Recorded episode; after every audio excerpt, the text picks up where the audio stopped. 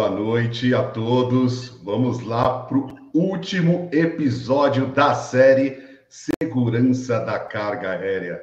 E não tinha como ser melhor do que ao lado do meu amigo João, hoje com um convidado mais que especial, Rafael Pereira, que aceitou o nosso convite aí. É, e, e, e, eu fico honrado por poder contar né, com você aqui hoje e muito feliz do João ter me acompanhado durante esses 10 episódios. É, na, na, verdade, né, num bate-papo muito bacana, a gente idealizou esse projeto, foi juntos, né, o projeto de segurança da carga aérea.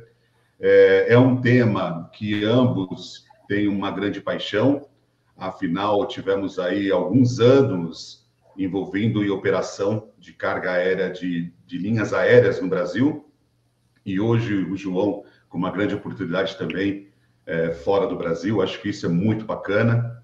É, quero agradecer né, a todos vocês que vêm participando, acompanhando a série desde o primeiro episódio.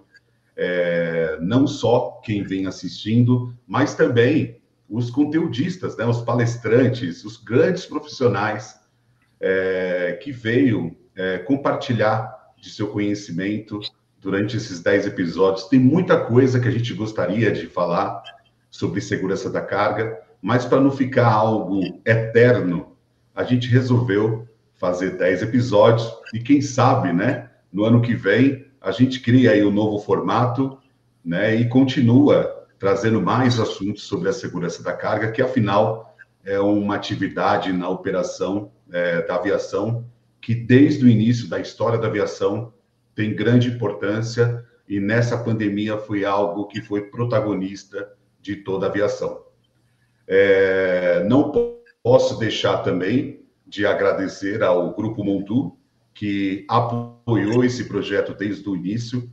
É, nessa sexta-feira, eu estava no Camp, que é, foi feito pelo Neves, que é o gestor de segurança da Heineken, e eu estava lá com o Roberto Coletti, que também é o idealizador do, do, do Cape e é o gestor, né, o, o, o CEO do Grupo Montu.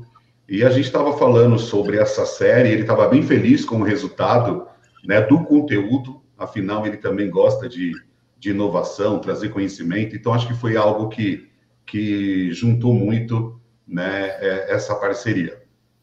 É, já estou falando demais aqui. Meu amigo João. Vamos lá, cara. Obrigado aí por estar comigo desde o início, cara. Boa noite, cara. Assim, a gente chegou aí no nosso último episódio, né? Nossa, lembro ainda do, do frio na barriga do, do programa de estreia. E essa série da segurança de segurança da, da, da carga vai, vai deixar saudades aí, com certeza. É o que eu vou fazer agora nas segundas-feiras à noite. A gente precisa começar a estruturar uma outra aí o mais rápido possível. E aí a gente aguarda sugestões é, do pessoal aí que está participando com a gente de temas aí, viu? Bom, mas é, não é hora de despedida ainda, né? A gente é, tem aí uma excelente pessoa hoje com a gente aqui, um profissional de altíssimo nível, né, que, que vai abrilhantar para fechar o nosso último episódio com chave de ouro, né, que é o, que é o Rafael. Rafael, que bom ter você aqui com a gente, é uma honra. É, como o Jefferson comentou, é um grande prazer revê-lo aqui. E bem-vindo e muito obrigado por ter aceito o nosso convite para estar tá palestrando para nós aqui hoje. Obrigado, João. Obrigado, Jefferson. É, realmente eu tenho, tenho que agradecer o convite que vocês fizeram. É, é uma honra estar aqui. Eu acho, eu, como eu já falei para vocês, é, parabenizo vocês pela iniciativa. É, do InhaVSec, né, do canal InhaVSec, dessa série de segurança da carga. Realmente é algo que o setor, o nosso segmento é, precisa, né, de a gente compartilhar informações, é, conhecimento, é, conversar um pouco sobre, sobre os temas e projetos que estão acontecendo, que é de interesse do setor. É, algo que está alinhado também com, as, com, as, com os objetivos institucionais da agência. Então, só tenho a agradecer por participar disso, dessa oportunidade.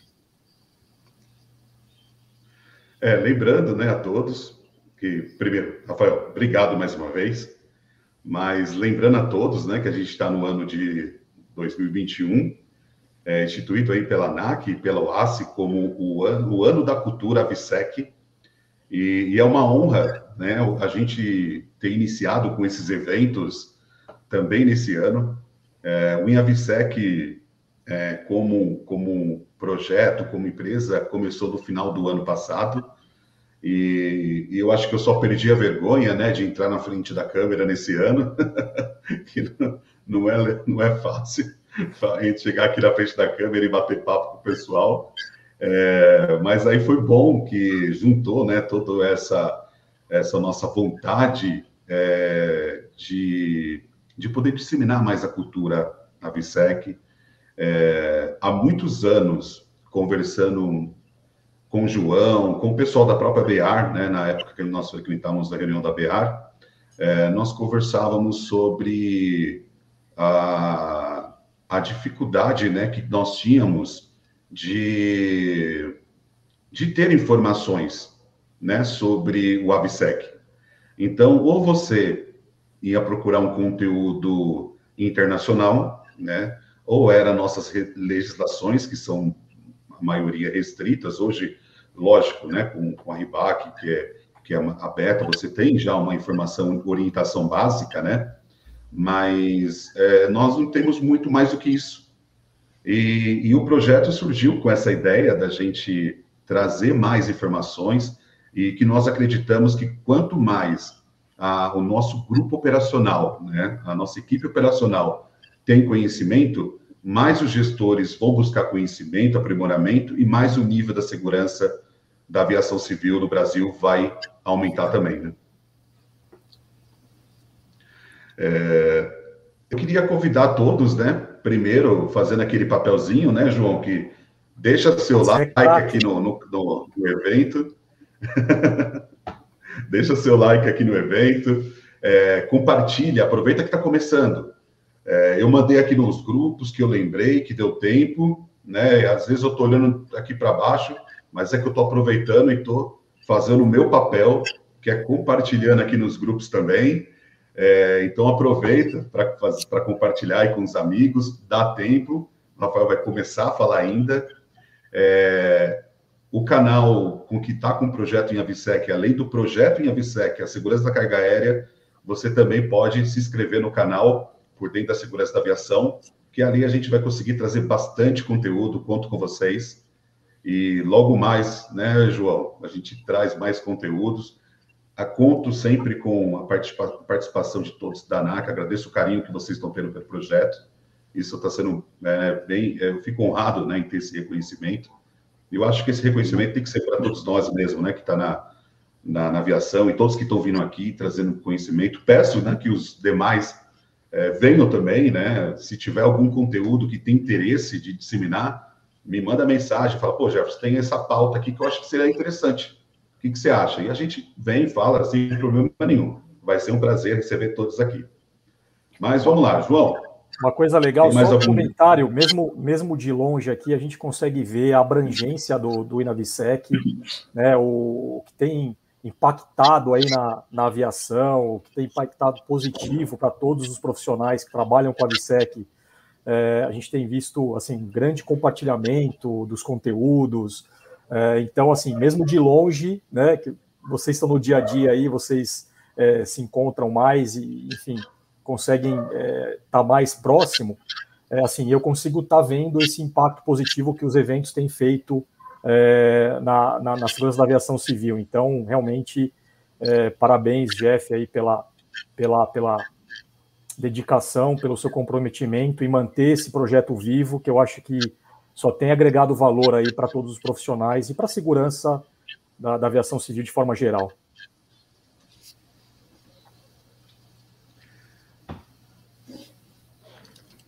Beleza.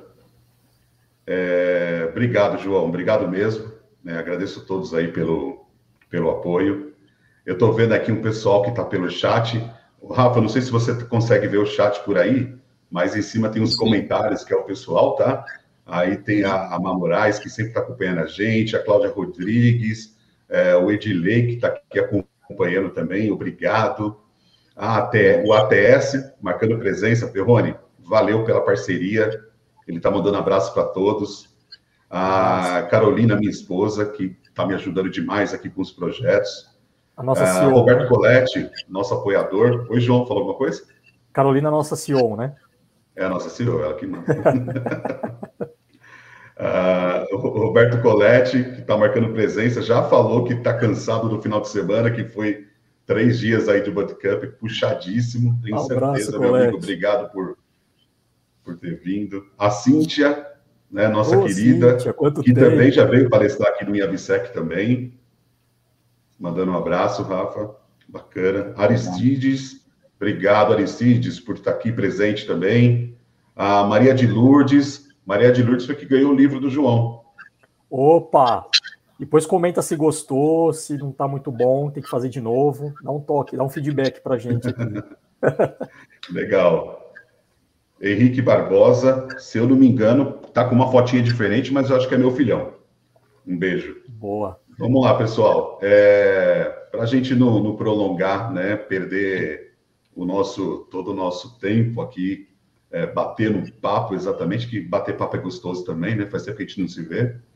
É, mas a gente vai passar palavras aqui para o Rafael. Meu amigo, está contigo. Faz um favor para a gente, né? Até para quem não conhece o Rafael, eu sei que a gente acaba tendo um pouco mais de proximidade, né? Com as reuniões. É, parabéns pelos seus projetos também realizados aí junto com a agência. É, a gente sempre, sempre quando tem referência falando sobre o Rafael Pereira, a gente sempre tem um feedback positivo do seu trabalho. É, o pessoal tem bastante carinho por você e pelo seu trabalho, então parabéns. Mas fala um pouquinho, né, da sua, do, do, do seu trabalho, da sua trajetória, até para o pessoal poder te conhecer melhor. Tá ok. Obrigado, Jefferson. Bom, boa noite a todos aí. Eu vi umas, alguns, é, alguns agradecimentos aqui e felicitações aqui no chat. Obrigado aí. É, bom, pessoal, é, meu nome é Rafael Pereira, eu, tô, eu atuo na agência desde 2007, né? Dezembro de 2007. Eu vim para esse mundo da aviação civil meio que de paraquedas, né? Me graduei em engenharia elétrica na Universidade Federal de Goiás e sempre achei que eu ia trabalhar nesse ramo, né? Da engenharia elétrica. É, foi um curso que eu, que eu adorei fazer. Só que ali no final da, no final da faculdade, para início da procura de, de emprego e tudo mais, eu comecei a estudar para concursos, né? E acabei estudando no nicho ali de, dos editais de agências reguladoras que estavam saindo na época e fiz as, acabei sendo aprovado na prova da ANAC, da, da ANEEL. A ANEEL demorou me chamar, né, que era inclusive a, uma agência reguladora que tava, era 100% compatível à minha formação, e quando ela me chamou, eu já estava um ano trabalhando na agência e acabei decidindo, na época não foi uma decisão fácil, mas decidi por permanecer na agência, e acho que foi uma, uma decisão muito boa ter, ter, ter, ter ficado na agência, né. Quando eu, quando eu iniciei na agência, é, em 2007 para 2008, ela tinha uma estrutura de gerências regionais muito forte na época, né? Eram sete, oito gerências regionais. Eu fui, eu fui lotado na gerência regionais, regional 6, que era responsável ali pela região do Centro-Oeste. Elas tinham as, as, competências relacionadas à fiscalização dos serviços, né? Fiscalização de aeroportos e serviços aéreos de, é, de determinadas regiões do Brasil. E na época a gerência era conduzida pelo Coronel Guzman, e durante dois anos que eu fiquei ali, eu tive é, uma experiência ali de, de visitar uma série de aeroportos, né, regionais, pequenos aeroportos, acompanhar operações da aviação geral. E final de 2009 para 2010, a agência teve uma reestruturação interna que acabou fechando essas gerências regionais.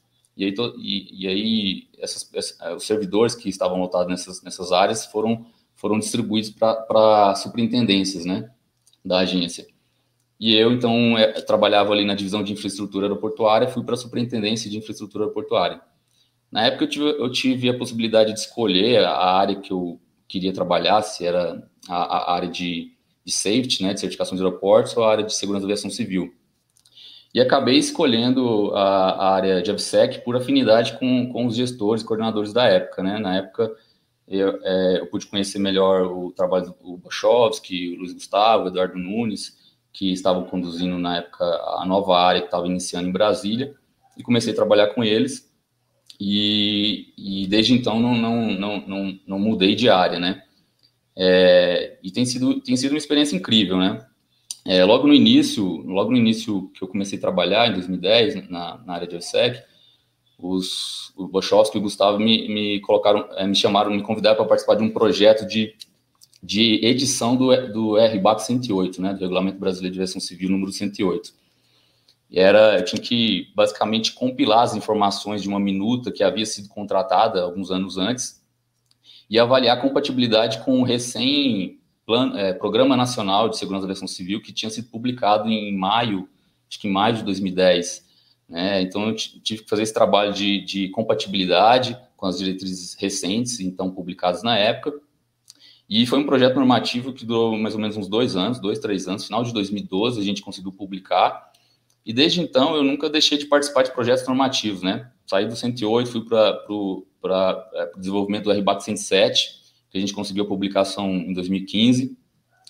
É, final de, entre 2014 e 2015, antes mesmo de finalizar o RBAC 107, a gente começou a trabalhar na, na elaboração do RBAC 109, né, no âmbito do projeto Secure Freight, é, que lá em 2016 acabou tendo uma decisão regulatória na agência de suspender a publicação desse regulamento, e, e, a gente acabou tendo algumas ações sendo desdobradas disso aí, inclusive uma das ações é o projeto EA, que a gente vai falar hoje.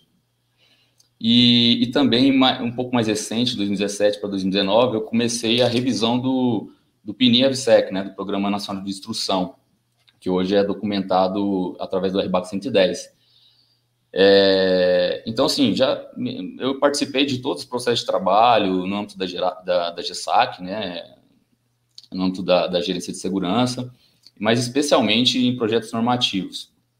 É, também fiquei um bom período trabalhando dedicado à agência técnica de certificação ABSEC, que no início foi conduzida, é, passou por um bom tempo sendo conduzida pela, pela Michelle, né? E no final de 2019 para 2020, com, com a, o Tarek assumiu e eu acabei sendo convidado para assumir a, a, gerência técnica desde março de 2020. Então, inclusive, eu assumi assim, eu assumi a gerência técnica é, uma semana antes da pandemia nos, nos, atacar assim, né, de forma mais intensa aqui no Brasil, né? É, eu assumi a, a, a, a, condução da gerência técnica e uma semana depois estava todo mundo em trabalho remoto lá na, na, lá na agência, né? E desde então a gente tem conduzido os processos, os projetos dessa forma. Então, assim, de uma maneira geral, esse é meu breve histórico aí de, de carreira dentro da agência. É, e espero que, e, e, assim, a intenção hoje é compartilhar um pouco do, do desenvolvimento do projeto OEA Integrado ANAC, né, que é um projeto que busca a implementação efetiva, né, de uma cadeia segura no Brasil. Já houve algumas iniciativas anteriores, de anos anteriores, é, inclusive há uma regulamentação hoje vigente que o setor pode utilizar para fins de implementação de uma cadeia segura, mas na prática a gente não está vendo isso acontecer. Tá? E o projeto OEA integrado é uma forma da gente que a gente viu é, é, como uma forma viável de, de, se tornar isso realidade. Tá? Então, basicamente é isso. Legal, Rafa. É, obrigado né, pela sua apresentação, parabéns pela sua trajetória. Já vi a mensagem aqui do Leonardo Boschowski que entrou, é, te mandando um abraço, né? E, Obrigado, Boschowski né? excelente profissional. É, quero fazer, eu estou segurando o convite para o Leonardo Bochowski, que eu quero fazer um, eu quero fazer um evento em novembro, até adianto, né, aqui, que eu quero fazer um evento é, em novembro, aproveitando, né, aí o final do ano já, e fazer um, um grande evento AVSEC no Brasil, lógico que eu vou contar com todos, mas eu estou guardando aí o Leonardo Bochowski para participar né, desse grande evento, afinal ele é, considero ele um dos grandes nomes AVSEC né, do Brasil e hoje nos representando muito bem né, é, na OASI também, então isso é muito bacana. Ele então, já falou que vem, viu? É só conv... está aguardando o convite. Ah, perfeito, porque com certeza é, é, é uma pessoa que né? Tenho muita vontade de, de ouvi-lo, de ver o conhecimento que ele tem para nos trazer. Já participamos de várias é, palestras dele, né? Em, em, eventos. Eu falo que eu sou da geração, né? No Avisec, que olhava, né? Para o Leonardo Gochovski, é, como era o nome do. O João. O João era, era, era uma referência. É, o seu chefe aqui na Latam, como era o nome dele, João? O Raad. Raad. O Rodrigo, né, que era da Gol, da o Gol. próprio Léo Beckman, que ficou como meu chefe também durante um bom tempo, e eu admiro demais. Então, esses eram os nomes das pessoas que eu olhava quando eu comecei no Avsec, né, minha, minha, minha aprimora, a, é, buscar meus conhecimentos dentro da área e buscava refer, é, referência dentro com essas pessoas. Né? Então, é muito legal hoje poder estar tá conversando e podendo contar com eles, vai ser muito bacana. É, alguma consideração, o, o, João, antes da gente Cara, puxar a é apresentação? É, só parabenizar o Rafael pela trajetória. A gente teve oportunidade de interagir bastante na época que eu estava lá ainda no Brasil. Tivemos algumas reuniões juntos na, na ANAC. E, realmente o Rafael ele, ele agregou muito, né? E continua agregando muito valor aí para a segurança da aviação civil. Então é só realmente agradecer por todos esses anos aí. Acho que são quase 11 anos, né? De, de dedicação e trabalho árduo aí para essa carreira que nós tanto amamos e o trabalho que você vem fazendo realmente é, vem trazendo muita, muitos frutos positivos para todos nós, né? Legal, bacana. Tá no, tá no mudo, Jefferson. Eu vou puxar sua apresentação para a tela aqui, tá bom? Tá ok. Vamos lá.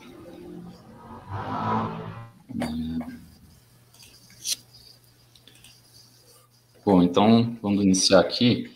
Eu preparei uma, uma apresentação aqui com alguns slides e tal, mas assim, é, qualquer momento que você quiser, Jefferson, João, pode colocar alguma pergunta aí, é mais um bate-papo mesmo, tá? A intenção. Combinado. É, bom, já agradeci vocês, mas antes de iniciar, eu Queria agradecer a, a ANAC, né, por ter apoiado a, a minha participação aqui no, no evento. É, agradecer a equipe da, da Receita Federal, que tem trabalhado de forma muito, muito estreita com a gente, colaborado.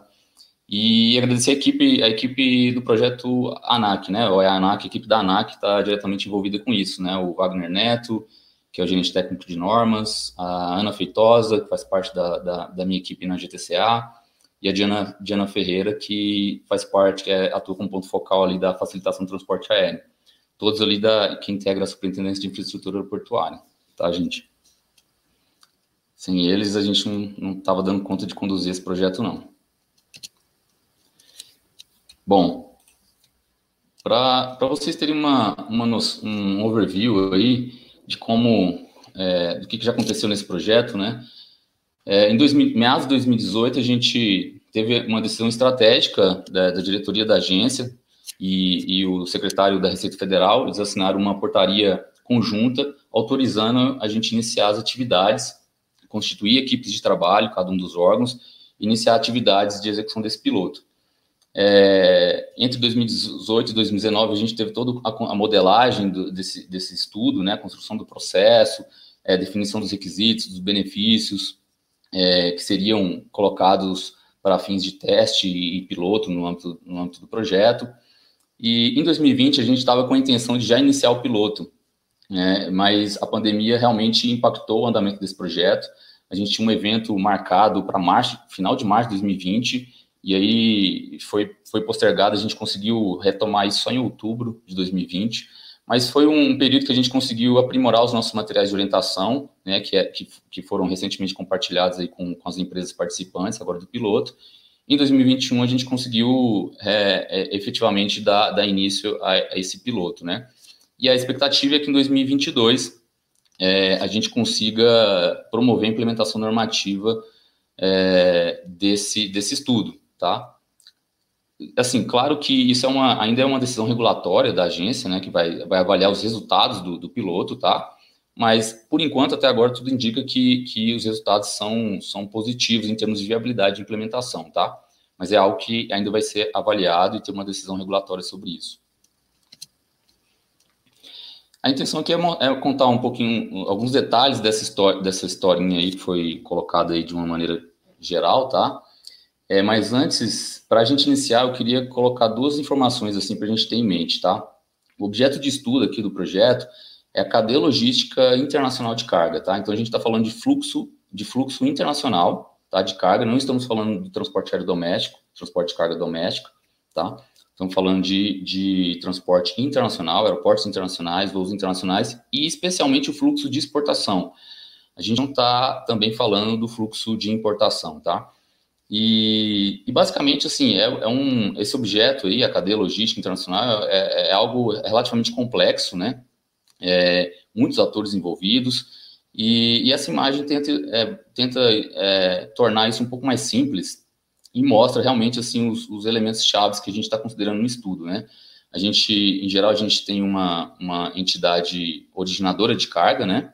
É, conhecido, denominado expedidor ou exportador, né? É, temos ali um, é, atores intermediários entre essa origem e o aeroporto, digamos assim, que pode ser conhecida como um agente de carga, tá? É, temos ali autoridades, autoridades governamentais que atuam, como autoridade aduaneira, e temos aí o ambiente aeroportuário e a, e a companhia aérea, tá? Essa figura aí mostra também a parte, a parte é, da carga chegando no destino indo para o destinatário final, mas o que nos interessa aqui para o estudo é essa parte inicial até, até o embarque na aeronave, tá?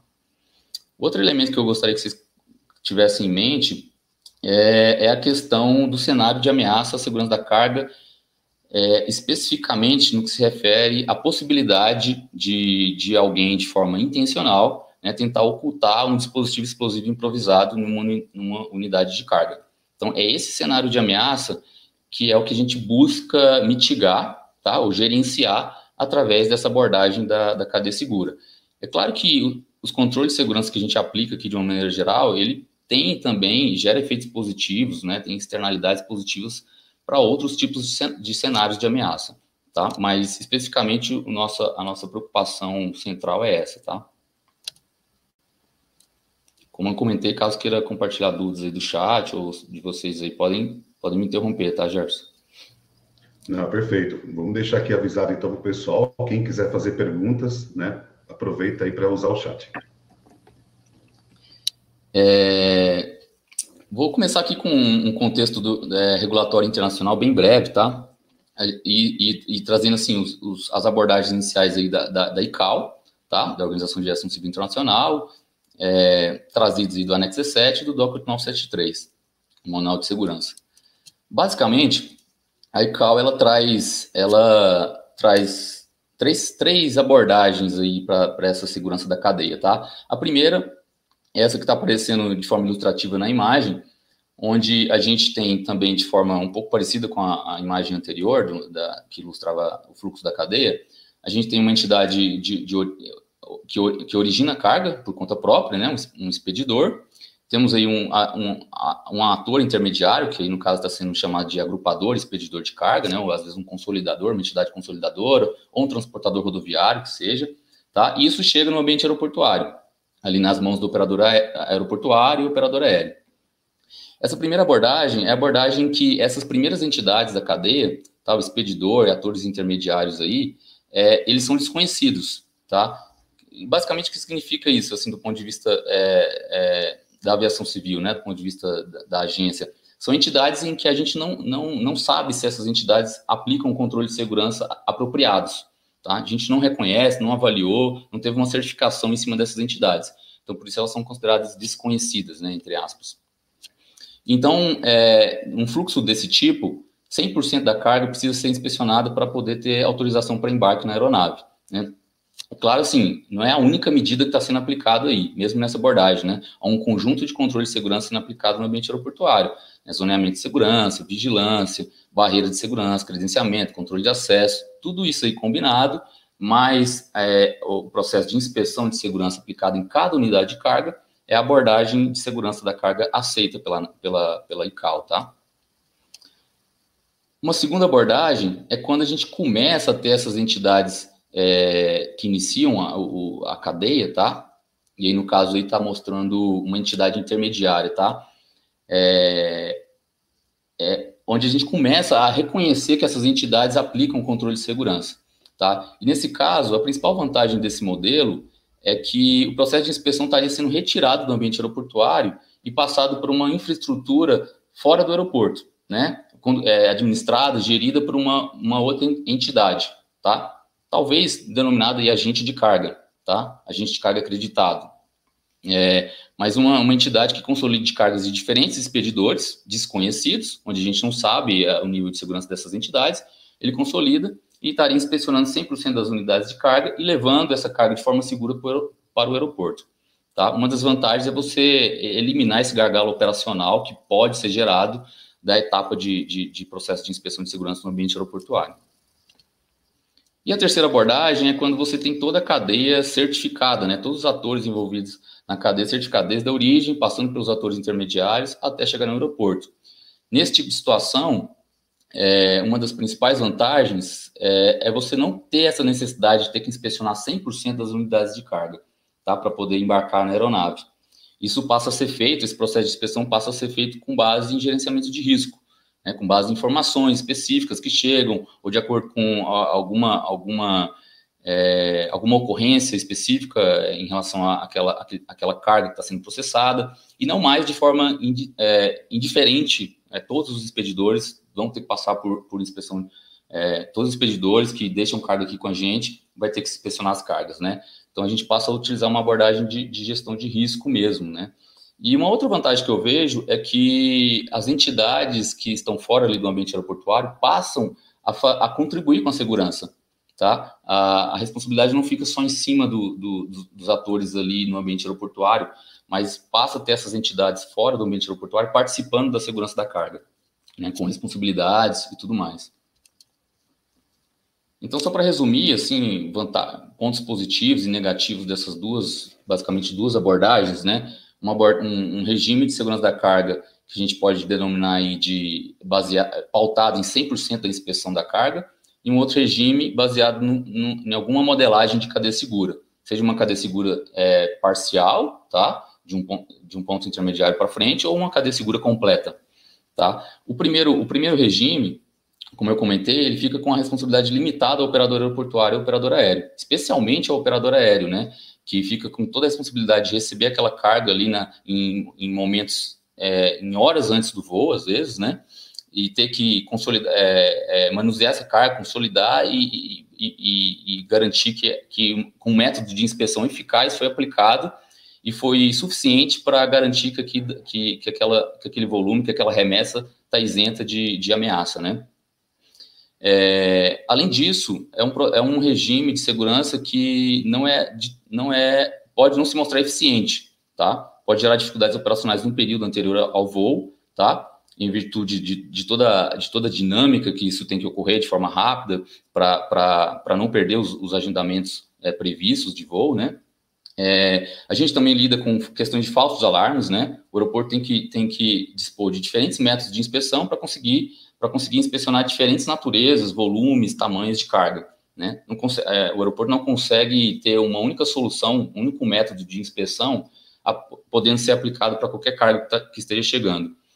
Então, é, isso, já é um, isso já é um desafio, né? então há, há necessidade de investimento em diferentes métodos de inspeção, tá? E, e, e, cada um desses métodos de inspeção, especialmente os baseados em tecnologia, como radiação eletromagnética, eles têm ali um, taxas de falsos alarmes. Esses, a cada é, uma, uma, unidade de carga passa, alarma, indicando que tem um, que tem, que tem, que tem um, um objeto proibido, ou então a interpretação da imagem, da imagem que um profissional especializado está realizando ali, uma PAC, né, é, indica que, que, que há suspeita, tá? E aí você tem que desencadear todo um conjunto de ações, tá? Para solucionar essa, essa, essa suspeita. Às vezes pode, pode vir a ser solucionado através de um, de um método secundário de inspeção, ou pode vir a ser solucionado somente através do acionamento de, de órgãos de segurança pública, né? Que atuam ali no aeroporto. Então, tudo isso aí gera, gera é, tempo, né? É gasto de tempo e pode gerar atrasos operacionais no, no ambiente aeroportuário. Já o regime da cadeia segura, você tem um compartilhamento né, de responsabilidade entre os atores, é, você contribui para evitar é, gargalos operacionais do ambiente aeroportuário e, como eu comentei também, já aplica os princípios de gestão de risco, aplicando controles de segurança mais, mais severos, como a inspeção, como a inspeção de segurança, para apenas para determinados casos, tá? Que realmente a gente vê uma necessidade de ser aplicado.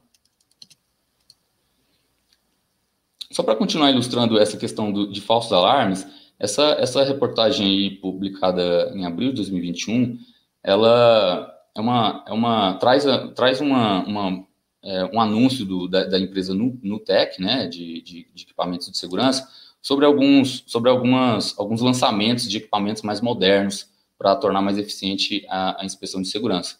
Mas uma coisa que eu achei interessante é que é destacado num dos trechos da, da reportagem, que é justamente devido a essa, essa diversidade intrínseca da, da, da carga aérea, né, com diferentes tipos de carga, diferentes é, é, valores e, e, e formatos e, e naturezas, é, o processo de, interpreta, de interpretação de imagens de raio-x, equipamentos que são baseados em imagens de raio-x, ele é muito difícil para o profissional. Às vezes até inviável de se interpretar determinada imagem que é gerada. Tá? E isso tende a gerar altas taxas de, falso, de falsos alarmes, se comparado a outros tipos de, de, de realidades de, de, inspeção de segurança que existem no aeroporto, né, como inspeção de bagagem de mão, bagagem despachada. E isso leva a consumo de tempo, a ineficiência e atrasos operacionais, né, como destacado pelo, pelo CEO da, da empresa. E também para ilustrar um pouco melhor isso. Rafa, sobre a reportagem, né? Eu acho que hoje na inspeção a gente tem é, como exigência só o treinamento de inspeção de segurança, né? É, para o profissional que exerce essa função.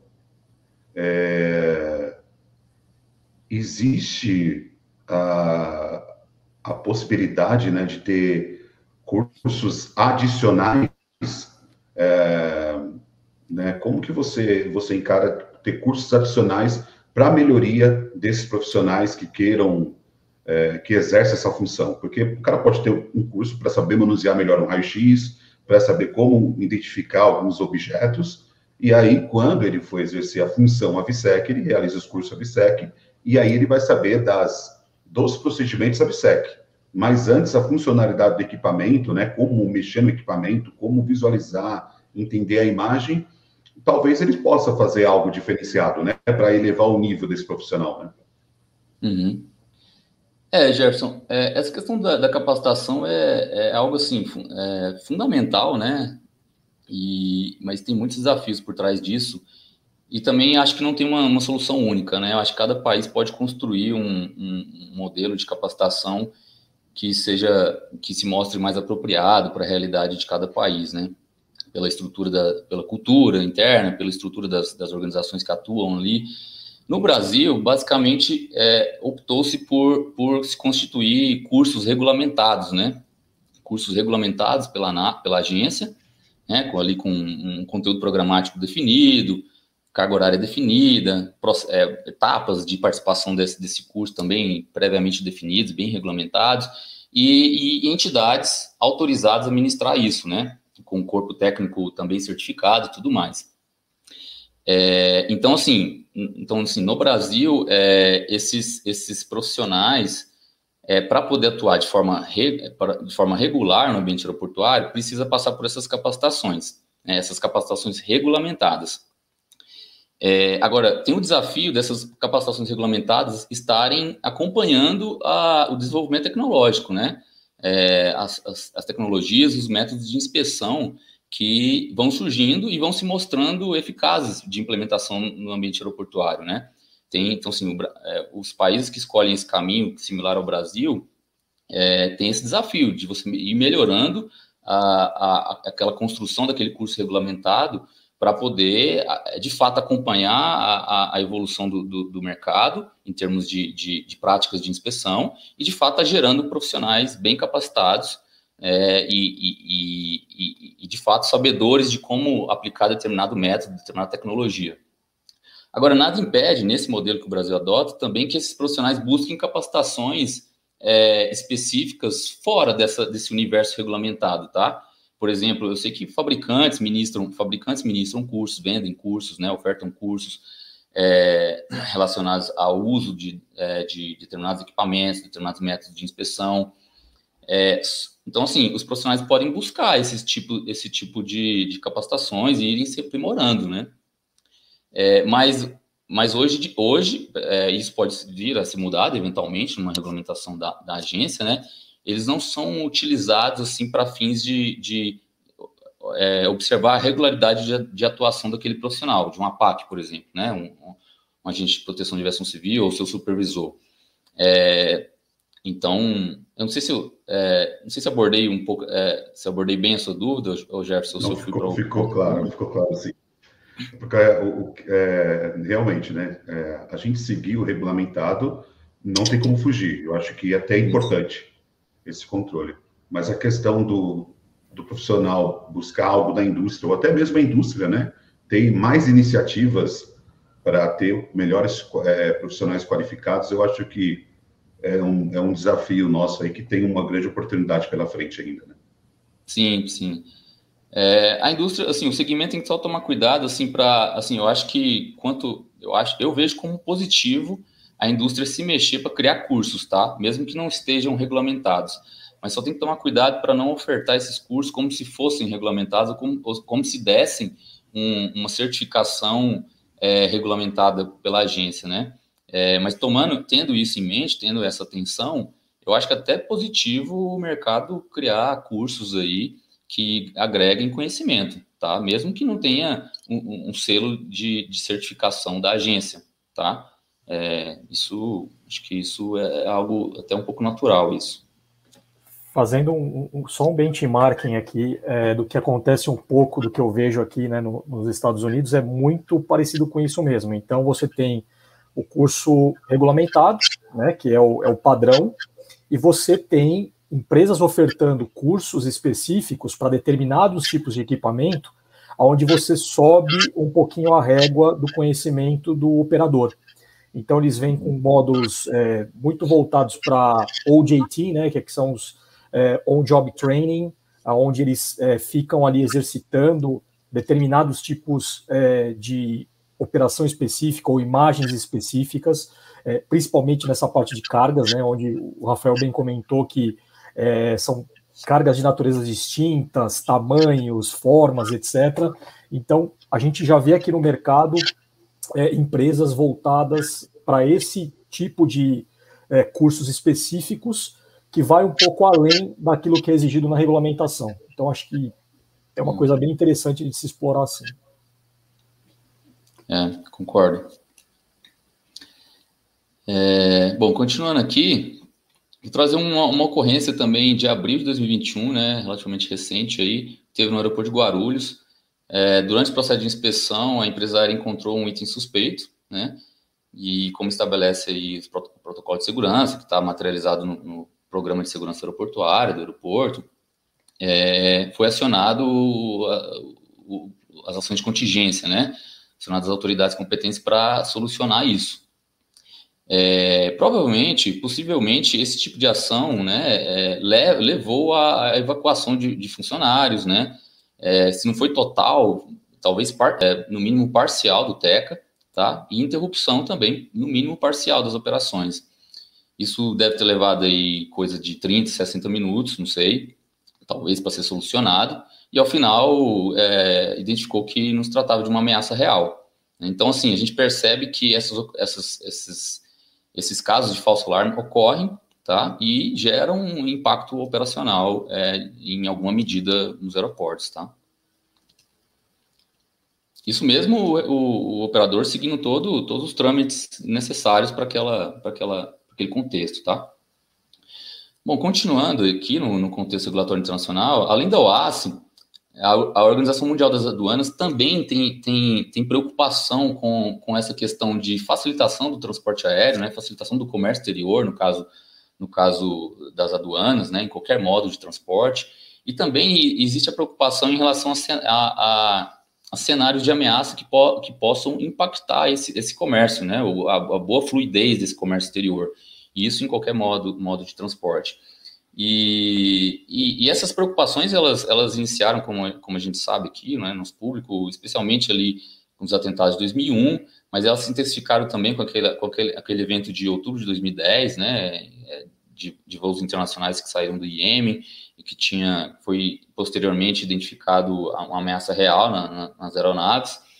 E, e, eles perceberam que as motivações, objetivos e princípios que, que, que norteavam as, as, as, iniciativas, tanto da OAS quanto da, da OMA, é, à época, eram em grande medida coincidentes, tá? E aos poucos eles foram fazendo trabalhos colaborativos, né, com maior co coordenação e integração entre esses organismos internacionais. Inclusive, eu deixo aí um manual que foi editado é, em conjunto com essas duas entidades, está tá disponibilizado, disponibilizado na página da ICAO, está na segunda edição, que é um manual assim muito muito bem escrito, didático, para a gente conhecer bem essa, essa realidade de, de segurança da carga, da cadeia como um todo, tá? Bom, então é, é, pautado mais ou menos nesses, nessa, nessa iniciativa de integração de organismos internacionais que no Brasil também a gente começou a, a se aproximar da, da Receita Federal é, é, e, e, e, começou a fazer um trabalho de, de, de, ver os pontos coincidentes, tá? o que, que a gente estava fazendo é, de, de, de maneira coincidente, com os mesmos objetivos, ou com objetivos muito similares, e buscando essa integração. Tá? Isso começou lá, lá no projeto Secure Freight, lá de 2013, se eu não me engano, que foi iniciado o kickoff com, com incentivo da, da IATA, da, da Secretaria de Aviação Civil na época, participação de vários órgãos, da ANAC, de, de empresas privadas, e teve alguns desdobramentos internos, tá? Mas para contextualizar, agora saindo do contexto internacional e do contexto brasileiro, e ainda, e, e ainda aqui do setor aéreo, é, eu queria começar destacando algumas, algumas coisas, algumas diretrizes gerais que aparecem no PNAVSEC, né, no, no Programa Nacional de Segurança da Aviação Civil, relativa à segurança da carga, tá? E basicamente é o seguinte, lá coloca, né, coloca algumas diretrizes de que os controles de segurança aplicáveis à carga deveriam ocorrer desde a origem da carga, tá? Deveria haver controle de segurança nos processos de aceitação, armazenagem e carregamento, isso já no ambiente aeroportuário, é, pautado pelo, por processo de inspeção das unidades de carga, tá? Mas que esse processo de inspeção pode utilizar conceitos de expedidores reconhecidos e agentes de carga acreditados, tá? Ou seja, no PNAVSEC, é, as diretrizes já deixam muito claro a direção lá, lá de 2010, né, estabelecido lá em maio de 2010, a direção que, que, que o programa é, queria que, que, que o segmento, o setor e a agência caminhasse, tá? E, e, e, não é diferente que desde, desde pelo menos 2013, pelo menos, a agência tem enviado esforços é, significativos, tangíveis, em busca dessa, da implementação da, da cadeia segura, tá? É, bom, e nessa toada de, de regulamentação, de revisões de atos normativos, a ANAC publicou o RBAC 107 e o RBAC 108, né, as, as primeiras versões, lá em 2012, 2015, é, e quando a gente fala de segurança da carga, os requisitos estão distribuídos nesses dois regulamentos, basicamente tá? Os requisitos regulamentares da agência. Então, é, quando a gente fala de segurança da carga, a gente tem que ver esses, esses dois regulamentos trabalhando de forma, de forma conjugada, tá? O papel do operador aeroportuário, o papel do operador aéreo bem definido, tá? E esses operadores, eles, eles, eles materializam a forma de cumprimento desses requisitos através de seus programas de segurança. PSA, Programa de Segurança Aeroportuária, e o PSOA, Programa de Segurança do Operador Aéreo. Mas já em busca de, de, de uma implementação de, de cadeia segura, é, o próprio RBAC 108, na sua revisão 01, 02, não me lembro aqui agora, é, instituiu o, o, o, Programa de Segurança do Expedidor Reconhecido, ou seja, modelou a forma como essa entidade, expedidor, poderia passar a ser reconhecida, seja, poderia ser, passar a ser é, vista por alguma entidade certificadora, né, é, como aplicadora de controle de segurança apropriados para a cadeia segura. E, então, atualmente está modelado da seguinte forma: é, o operador aéreo, a empresa aérea interessada em, em, em, tra em, trabalhar, em receber carga segura, tá? deveria buscar eventuais expedidores, tá? realizar todo um, um passo a passo de, de certificação, de reconhecimento dessa, entidade, que envolve basicamente é, avaliar documentalmente o programa de segurança desse, dessa, dessa entidade, ou seja, exigir que essa entidade, que esse expedidor, elabore um programa de segurança, né, detalhando ali, é, colocando, colocando por escrito as, as, as, suas práticas de segurança dentro da sua organização, seus protocolos, seus procedimentos internos, é, fazer uma auditoria inicial nas, nas, nas instalações desse, desse, expedidor e realizar auditorias periódicas para manter essa, esse reconhecimento. E feito esse, esse passo a passo, é, mandar um, um resumo para a agência, protocolar, ó, agência, é, realizei o, o, os protocolos de certificação dessa entidade de reconhecimento de um expedidor, é, solicito validação. A agência vai lá, avalia, tá ok, valida, reconhece essa entidade. A partir daí, da publicidade, né? A partir daí, esse, esse, operador aéreo poderia já implementar uma cadeia segura, utilizando, é, fazendo uso é, das cargas recebidas por esse expedidor. Só que, apesar disso já existir, pelo menos, acho que desde 2016, a gente não tem isso na prática no Brasil, tá? É, a gente, é, basicamente, eu vejo assim dois motivos, tá? Um olhar pessoal mesmo disso, tá? É, no âmbito, falando do fluxo internacional, essa regra vale para tanto para voos domésticos quanto internacionais, tá? Essa regra do PCR, ela não, ela não, não discrimina o, o voo. Mas, assim, olhando para o fluxo internacional, é, eu acredito que um dos motivos que, que as empresas aéreas ainda é, não, não fizeram uso dessa regulamentação foi porque elas não têm uma, uma relação comercial direta com o expedidor, com os expedidores, né, com os exportadores, as fábricas que fazem uso do transporte aéreo para exportar seus produtos. O João pode até, talvez o Gerson, o João, confirmar isso mesmo. Não, eles não têm essa relação comercial direta, né? Tem um intermediário, ele tem um agente de carga ou uma outra entidade que atua com funções intermediárias ali de contratação do serviço de transporte aéreo, e, e ela não tem essa. É, então, isso é um fator de dificuldade ou de inviabilidade para ela executar esse, esse, esse desenho regulatório que foi instituído. E também eh, tem a questão também do próprio custo de se executar isso, né? Existe um custo associado que talvez as empresas aéreas não, não consideraram é, suficiente para suprir o custo de inspecionar 100% das, das unidades de carga hoje, que é o que eles, elas executam. Tá? E para o transporte doméstico, apesar de, disso existir também, provavelmente as empresas não, não correram atrás disso é, porque não existe a, o regramento de inspecionar carga no, em voos domésticos, né? É, isso é, está previsto para ser definido meio, por meio de DAVSEC, né? E, então, basicamente isso. Ou seja, na prática, o que eu quero dizer, resumindo, tá? É, a gente não tem cadeia segura hoje no Brasil. Então, 100% das unidades de carga que, que são destinadas para exportação é, passam por um, por, um, processo de inspeção, por algum método de inspeção no ambiente aeroportuário, sendo executado pelas empresas aéreas. Tá? Então, a gente, a gente vive hoje no Brasil aquela primeira, aquele primeiro desenho esquemático que a ICAO considera aceitável para fins dos, de cumprimento dos estándares deles, é, é a inspeção de 100% das cargas, certo? E é essa realidade que a gente está tentando não eliminá-la por completo, né, mas é, é, buscando alternativas é, diferentes dessa, dessa abordagem para que, o, que o mercado possa utilizar, tá?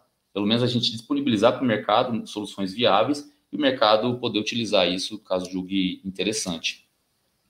E foi nesse, nesse contexto que a gente caminhou para iniciar um projeto de integração ao, ao programa OEA, Programa Brasileiro de OEA. Antes de falar dessa integração especificamente, vou trazer algumas, algumas informações chaves assim, desse programa. Esse programa ele tem muitas informações, eu vou trazer algumas que eu julgo relevante aqui para a gente entender o, o contexto do, do, projeto OEA ANAC, tá? Vou passar bem breve nesses slides, porque eu sei até que foi objeto de, de uma live algumas semanas atrás é, sobre sobre esse programa, né? Então, assim, basicamente, o, é, o programa brasileiro é um programa de certificação de operadores da cadeia logística, tá? É, em que busca reconhecer que esses, que esses operadores é, aplicam gestão de risco de suas operações, tá? E, e, e assim cons conseguem mostrar que são operadores mais confiáveis, é, mais confiáveis do que outros, tá? Uma vez obtida essa, essa, essa certificação, é, eles passam da situação de simples operadores da cadeia logística para operador econômico autorizado, de fato, recebe essa denominação, e passam a atuar de forma como um parceiro estratégico da, da, da Receita Federal. É, então, basicamente, esse, esse, programa é pautado por, um, por, uma natureza voluntária, não é um programa de certificação obrigatório, tá? Então, de forma voluntária, as empresas é, escolhem é, demonstrar o cumprimento de critérios de segurança aplicados à cadeia segura ou critérios de conformidade, relacionada a obrigações tributárias e aduaneiras. É, então, basicamente, existem dois módulos de certificação, que é denominado OEA Segurança e OEA Conformidade. OEA Segurança está relacionada a requisitos de segurança da cadeia logística. E OEA Conformidade está relacionada a obrigações tributárias e aduaneiras. Isso, até agora, a gente está falando de requisitos associados diretamente às competências da Receita Federal. A gente não está falando dos outros órgãos, tá? Não estamos falando dos outros órgãos, possíveis órgãos ou, ou ou entidades intervenientes que atuam na, na, cadeia, na cadeia logística internacional e que possam vir a se integrar ao programa OEA. Isso é parte, é intrínseco do programa EA, esses dois módulos. E para vocês terem uma visão um pouco mais geral, a, a certificação, ela tem, ela, essa certificação EA, dependente, é, ela, tem, ela tem blocos de, de, de requisitos, né, digamos assim. Ela tem um conjunto de requisitos de admissibilidade, que basicamente associados a, a questões administrativas para ver se aquela entidade que está interessada em se certificar, ela é, a, a Receita avalia se ela está admissível ao, ao programa, tá? Então, só para citar um exemplo, se ela tem, por exemplo, se ela tem CNPJ regularizado, vamos, vamos dizer assim, então é um item que entra nesse bloco de admissibilidade. É, passou desse bloco de, de, admissibilidade, ela entra, ela precisa apresentar algumas informações iniciais para a Receita começar a entender um pouco da, opera, da realidade operacional daquele negócio, tá? Então, as unidades operacionais, plantas, organograma, quantidade de funcionários, é, parceiros comerciais existentes que eles utilizam. Então, a, a Receita passa, a, começa a conhecer um pouco aquela entidade. Passando daí, ela vai para um, um conjunto de critérios de elegibilidade. E aí já começa a ter critérios que até são de interesse do ponto de vista da segurança também, como, por exemplo, é, gestão da informação, gestão de risco da operação, política de seleção de pessoal, tá? E, e depois desses três blocos iniciais, que vai para os blocos que, de fato, são os, os, os, módulos de certificação, né? Critério de segurança e critério de conformidade. Eu vou passar aqui, vou destacar os, alguns dos critérios de segurança que a Receita tem, só para vocês perceberem o quanto que esses controles de segurança, esses, esses requisitos de segurança que a Receita Federal já exige dessas entidades, dessas empresas exportadoras, já contribuem para mitigar ou para gerenciar aquele cenário de ameaça que eu apresentei lá no início da apresentação, né? De, de, de ocultar dispositivo explosivo improvisado em unidades de carga. Primeiro, a Receita Federal ela esclarece que tem, ela busca trazer uma diferenciação, né, de que a segurança física da carga, que ela, ela denomina, não se confunde com segurança patrimonial, tá, dessas entidades. Então, o objetivo é especificamente é, prevenir tráfico internacional de drogas, tráfico internacional de armas, contrabando, descaminho, violação, ou seja, elementos que estão, é, cenários, né, é, é, eventos adversos aí que estão diretamente relacionados às competências da Receita Federal. E só para então, para vocês terem essa noção, é, aqui, aqui traz alguns, alguns exemplos de, de, de, de, requisitos de segurança que são, são exigidos, tá? Aliás, é importante destacar que esses slides aqui eu, eu retirei do, do, do, site da Receita, tá? Eu acho que eu destaquei aí tá? Do próprio, do próprio página do OEA, tá? É, a gente tem, por exemplo, inspeção em unidades de carga, tá? Unidades de, de, de armazenamento de carga e nos, e nos, veículos de carga, inspeção de sete pontos, inspeção de cinco pontos. Isso para iniciar, iniciar o carregamento, tá? E para saída também do veículo, do, do, do ponto de, de, carregamento, da fábrica, tá? Nós temos controles de, de acesso físico às áreas, às instalações como um todo, que passa por, por, por credenciamento de pessoal, né, é, demarcação de áreas, né, classificação de áreas similares às classificações existentes no ambiente aeroportuário, de áreas públicas, controladas, restritas. Não leva esses nomes, obviamente, mas é, a, a, ideia, a, a, ideia de restrições de acesso é, é, é similar, tá? É o mesmo princípio.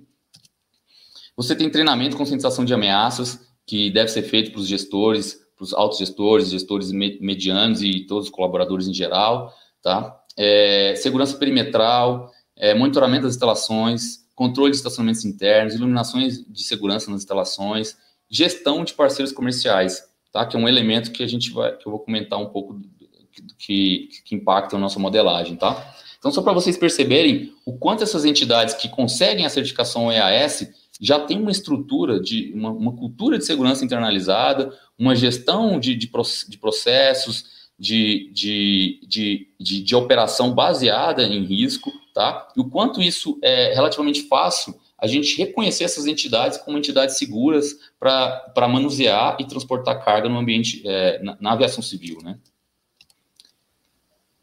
Continuando aqui, só para caracterizar o, o, programa OEA, é, dentro do próprio programa OEA existe um braço, um instrumento, tá, previsto pela Receita Federal desde 2015, quando eles instituíram o programa, que além dos módulos básicos, os módulos principais da Receita Federal, OEAS, OEAC, é, poderiam ser instituídos módulos complementares, resultantes da integração de, de órgãos públicos tá, ao programa OEA.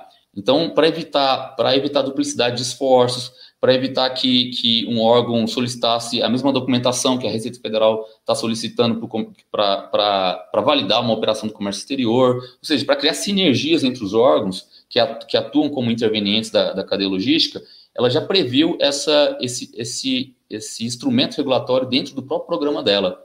Né? Foi uma, uma sacada muito interessante que eu acho que advém até da prática internacional que a OMA, que a OMA preconiza para as autoridades aduaneiras. Né?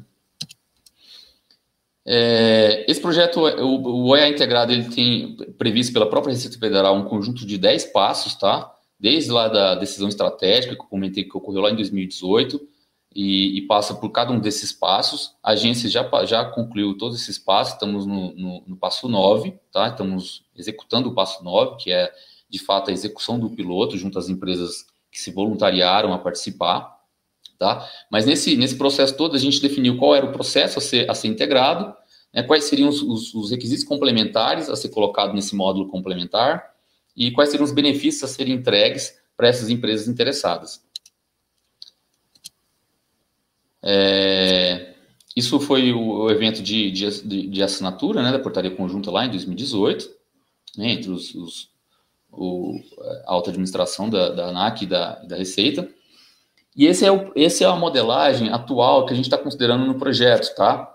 É, o processo que a gente definiu para ser integrado foi justamente o processo de, do PSER, foi justamente o processo de expedidor reconhecido, tá? Que era o processo que estava desenhado, estabelecido na agência, a gente sabia quais eram os requisitos de segurança que a gente precisava ver é, no expedidor sendo, sendo aplicado para a gente pudesse reconhecer. Então, basicamente, o que a gente fez foi uma, uma análise do faltante. A gente, a gente pegou os requisitos, uma série de requisitos de segurança da, da cadeia, da, da, da, segurança física da carga, que a Receita Federal já exigia desse, dessas entidades, e comparou com a nossa base regulamentar aplicada ao expedidor, ao exportador. Tá? A gente também utilizou a base regulamentar da, da própria ICAO também.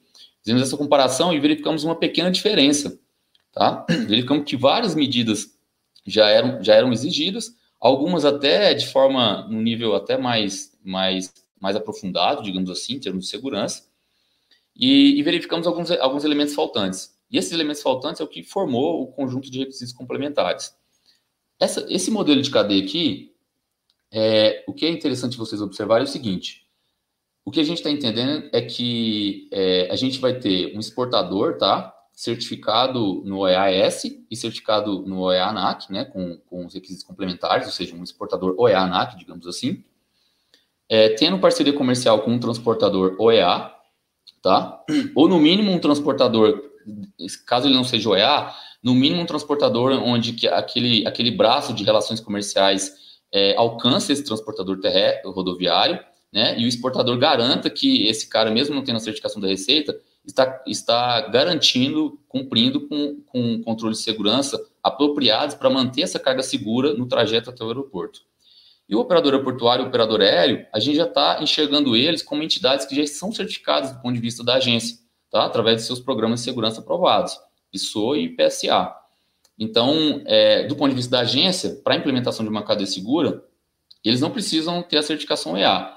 Mas, mas caso eles queiram, né, até para ter acesso a, a, eventuais benefícios que a Receita Federal entrega para quem é, é, obtém essa certificação, eles podem obter, tá? Isso até pode, pode agregar valor à, à sua atuação, né? Então, basicamente, essa é a modelagem, tá? E os requisitos complementares, basicamente, são o seguinte. Primeiro, o primeiro requisito é que a entidade já seja certificada OEAS. Tá? Então, para a gente começar o trabalho no, no, no módulo complementar OEANAC, não pode chegar uma entidade é, é, que ainda não obteve a certificação da Receita Federal. Então, são certificadas, são entidades que, organizações exportadoras que já passaram pelo processo da Receita Federal e já conseguiram a aprovação da Receita Federal, ou seja, já tem na sua estrutura é, comprovação de que aplica um processo de segurança, controle de segurança, treinamento de pessoal, conscientização do pessoal, da autodireção em relação aos riscos inerentes à, à, à segurança do, é, da carga no comércio exterior. E a partir disso, a gente colocou basicamente aqui seis, seis requisitos complementares, tá? é, designação de um, de um profissional ou de um conjunto de profissionais responsáveis pelo, pela, pelo gerenciamento de risco associado especificamente ao transporte aéreo, tá? é, designação de um, de um, profissional ou de um conjunto de profissionais ou de um comitê de, de, gestão de risco dentro da organização, tá? Isso não precisa ser específico para o transporte aéreo, pode ser aproveitado a própria estrutura que eles já têm para a gestão de riscos é, de outro, é, é, considerando outros tipos de riscos, né? Inclusive os próprios da Receita Federal. É, mas a gente está tá exigindo que eles incluam de forma explícita esse risco específico relacionado ao cenário que a gente comentou no início da apresentação. Restrição de acesso de objetos às áreas, às áreas de manuseio, de preparação de unidades de carga. Esse profissional, desculpa te cortar, esse profissional ele teria que ser certificado AVSEC para poder é, atender essa atividade? Sim, vou comentar ali no quarto, no quarto requisito ali. Ah, perfeito. É, é, restrição de, de, de, objetos né, nas áreas de processamento de carga e mochilas, malas, então, os colaboradores não, não podem entrar com objetos que sejam desnecessários à operação, aquela operação fabril ali, tá? É, isso, é, uma de, uso da declaração de segurança da carga, tá? Para fins de transferência das unidades de carga ao longo da cadeia, passar a internalizar esse documento, tá? Ou um documento próprio, exclusivo, com essas informações, ou isso internalizado, integrado a algum documento já existente, tá? Que já, já, já faça uso, como uma declaração de exportação, única de exportação, ou um conhecimento de transporte eletrônico. A gente pode integrar essas informações dentro, dentro desses documentos, tá? É, a questão da capacitação, que o Jefferson comentou aí, desse profissional, desse conjunto de profissionais que, que recebe a responsabilidade por gerir os riscos, esse profissional vai ter que receber uma capacitação específica para que ele possa internalizar ali a conscientização em relação a esses riscos associados ao transporte aéreo, tá? E aí a gente está exigindo no projeto a capacitação do básico, a VSEC, e a capacitação do, de AVSEC para carga aérea. A gente não tem um curso hoje regulamentado para que atenda à necessidade específica desse exportador, tá? que, que explore especificamente o papel dele e a contribuição dele na segurança da, da, da carga aérea. Tá? Isso pode vir a ser criado pela ANAC, tá? Uma eventual regulamentação, revisão de 110, pode vir a ser criado um, um curso regulamentado específico para que explore as funções desse, desse, desse pessoal, desse ator da cadeia. Só que enquanto a gente não tem isso, a gente tem, tem exigido os próprios cursos regulamentados pela, pela, pela agência, né? Esses dois que eu, que eu comentei. E aí, uma vez esses profissionais é, tendo recebido essa capacitação, eles podem internalizar é, a, a, capacitação interna dentro da organização através da promoção de, de eventos de capacitação interna de forma, de forma livre, tá? Para os demais colaboradores. Tá? Esse é o ponto de partida que a gente está começando, tá? E a gente também abriu possibilidade deles buscarem capacitação no exterior. Tá? No exterior existem N, N capacitações para agentes de carga, expedidores, é, só que por enquanto acho que nenhum deles trilhou esse caminho. Tá? Todo mundo procurando capacitação, tá entrando em contato com centros de instrução autorizados, buscando vaga nos cursos aí que estão sendo abertos, tá? E o, o penúltimo requisito é, é questão de resposta a falhas de segurança, que a gente também não viu isso de forma evidente no, no programa OEA. Então, eles têm que ter um protocolo de, de, de, de ações em caso de, de falhas né, nos controles de segurança. E também um, um, conjunto de requisitos relacionados ao controle de qualidade da segurança. E aí, aqui está associada a questão de, de, realizar auditorias periódicas e testes de segurança também. Tá? Então, a gente está internalizando essa prática também em cima dos, dos exportadores. Tá? E para convencer, para convencer essas entidades a, a, a cumprirem, a, a, cumprirem esses requisitos complementares, a gente definiu um conjunto de benefícios. Isso é uma característica do programa OEA, né? O programa OEA é voluntário, como eu comentei. Então, para se tornar um programa de certificação atrativo para as entidades, a Receita Federal tem que, tem que definir benefícios, tá? São entregues pela própria Receita Federal. No nosso caso, esses benefícios também foram definidos e serão entregues pelo, pelo operador aeroportuário e pelo operador aéreo, tá? E, e basicamente foi o seguinte: é, o acesso prioritário ao TECA para o transportador rodoviário do exportador OEA-ANAC. Então, o transportador rodoviário é, que, esteja, que esteja carregando uma, uma carga OEA, de um exportador OEA-ANAC, terá dentro ali da, dos mecanismos de, de gerenciamento, de, de, aceitação, de recebimento desses veículos, tá? Isso de acordo com a realidade de cada TECA, de cada terminal é, de carga aeroportuário, um acesso prioritário. Tá? Então, é, o, cada aeroporto vai definir a forma de se fazer isso, tá? Dentro da sua realidade operacional, dentro de suas possibilidades operacionais, tá? Não é uma coisa assim taxativa que todo aeroporto tem que ser feito da mesma forma. Mas criar mecanismos de, de priorização para esse, esse veículo, tá? É, credencial permanente pode, poderá ser concedida ao, a um representante do exportador ou ANAC para poder ter acesso ao TECA e para fins de, de resolver ocorrências diretamente relacionadas às unidades de carga desse, desse exportador OEA-ANAC, tá? para proporcionar agilidade, celeridade a, soluções de, de, de, eventuais intercorrências dentro do TECA. É claro que essa credencial permanente vai ser emitida seguindo todos os trâmites que, que é concedido para qualquer tipo de profissional aeroportuário, tá? Inclusive com possibilidade de, de, de eventual é, negativa ou, ou, cancelamento da credencial, se, se, se foi identificado mau uso, né, etc. É, priorização no manuseio da carga ou ANAC pelo operador aeroportuário e operador aéreo, tá? Uma vez recebida essa carga, né, recebimento, armazenamento, é, expedição, paletização, é, dentro dos processos já, já, já aplicados por cada um desses operadores, vai passar também por, por priorização no manuseio. Em seguida, a segregação das unidades de carga segura, que inclusive já está até regulamentado no RBAC 107 né, e RBAC 108. Uma, a carga, a carga, uma carga considerada conhecida ou carga segura tem que ser é, manuseada de forma segregada, é um outro benefício. Isenção no processo de inspeção de segurança das unidades de carga segura, seja uma etapa operacional a menos, é, que, que leva a, uma, a uma, uma, uma eficiência maior no processamento da carga. E por último, uma inspeção ABSEC secundária, caso seja necessário, tá? Ela poderá é, ser feita com uma atuação remota da Receita Federal, tá? Ao invés de, é, de precisar ser é, acionado e ter a presença ali da Receita Federal, é, a Receita Federal, em conjunto com o operador portuário, pode criar mecanismos para oferecer essa, essa, esse benefício aos exportadores OEA-ANAC, tá? Para também pro, proporcionar agilidade. Ou seja, são todos elementos que buscam promover agilidade no processamento da carga dessa, dessa entidade que conseguir é, a certificação OEA-ANAC. Isso, isso, isso basicamente é para a gente ter um balanço, né? Um balanço entre custos e benefícios, né? Essas empresas elas, elas terão um, um determinado custo para não, não um custo significativo, porque elas, o, o, principal custo ela, de, de, segurança elas já, elas já venceram, tá? Elas já venceram através da, da certificação EAS, então elas têm um, um custo ali incremental, marginal, para cumprir um, um, conjunto de requisitos complementares, que são, são basicamente seis requisitos, né? Que a gente mostrou ali. O programa EA da Receita Federal tem, tem dezenas de requisitos de segurança. Né? Então a gente está colocando um, um, conjunto complementar de requisitos bastante restrito em relação ao conjunto que eles já cumpriram, para acessar um, um, conjunto de benefícios interessante para o exportador. Tá? Então, na avaliação ali de custo-benefício que essas empresas é, com certeza fazem, tá? Elas avaliam se isso vale a pena. E pelo menos para 10 empresas, a gente divulgou isso para todas as empresas é, que já são certificadas OEAS, e a gente teve 10 empresas que, que se voluntariaram a participar, tá? Que acharam interessante o projeto, que estão confiando no, no trabalho da agência, da Receita Federal, nesse projeto, e já estão trabalhando, inclusive, é, internamente na, na adequação do, dos seus processos internos, tá? É, como eu comentei, a, a, o programa OEA tem, tem, alguns instrumentos próprios, alguns materiais de orientação que a gente produziu, e um deles é um questionário de autoavaliação. Então, a gente tem esses requisitos com notas explicativas detalhadas, com orientações específicas de cumprimento, e eles respondem, eles se autoavaliam, tá? Re respondem esse questionário e enviam para a agência.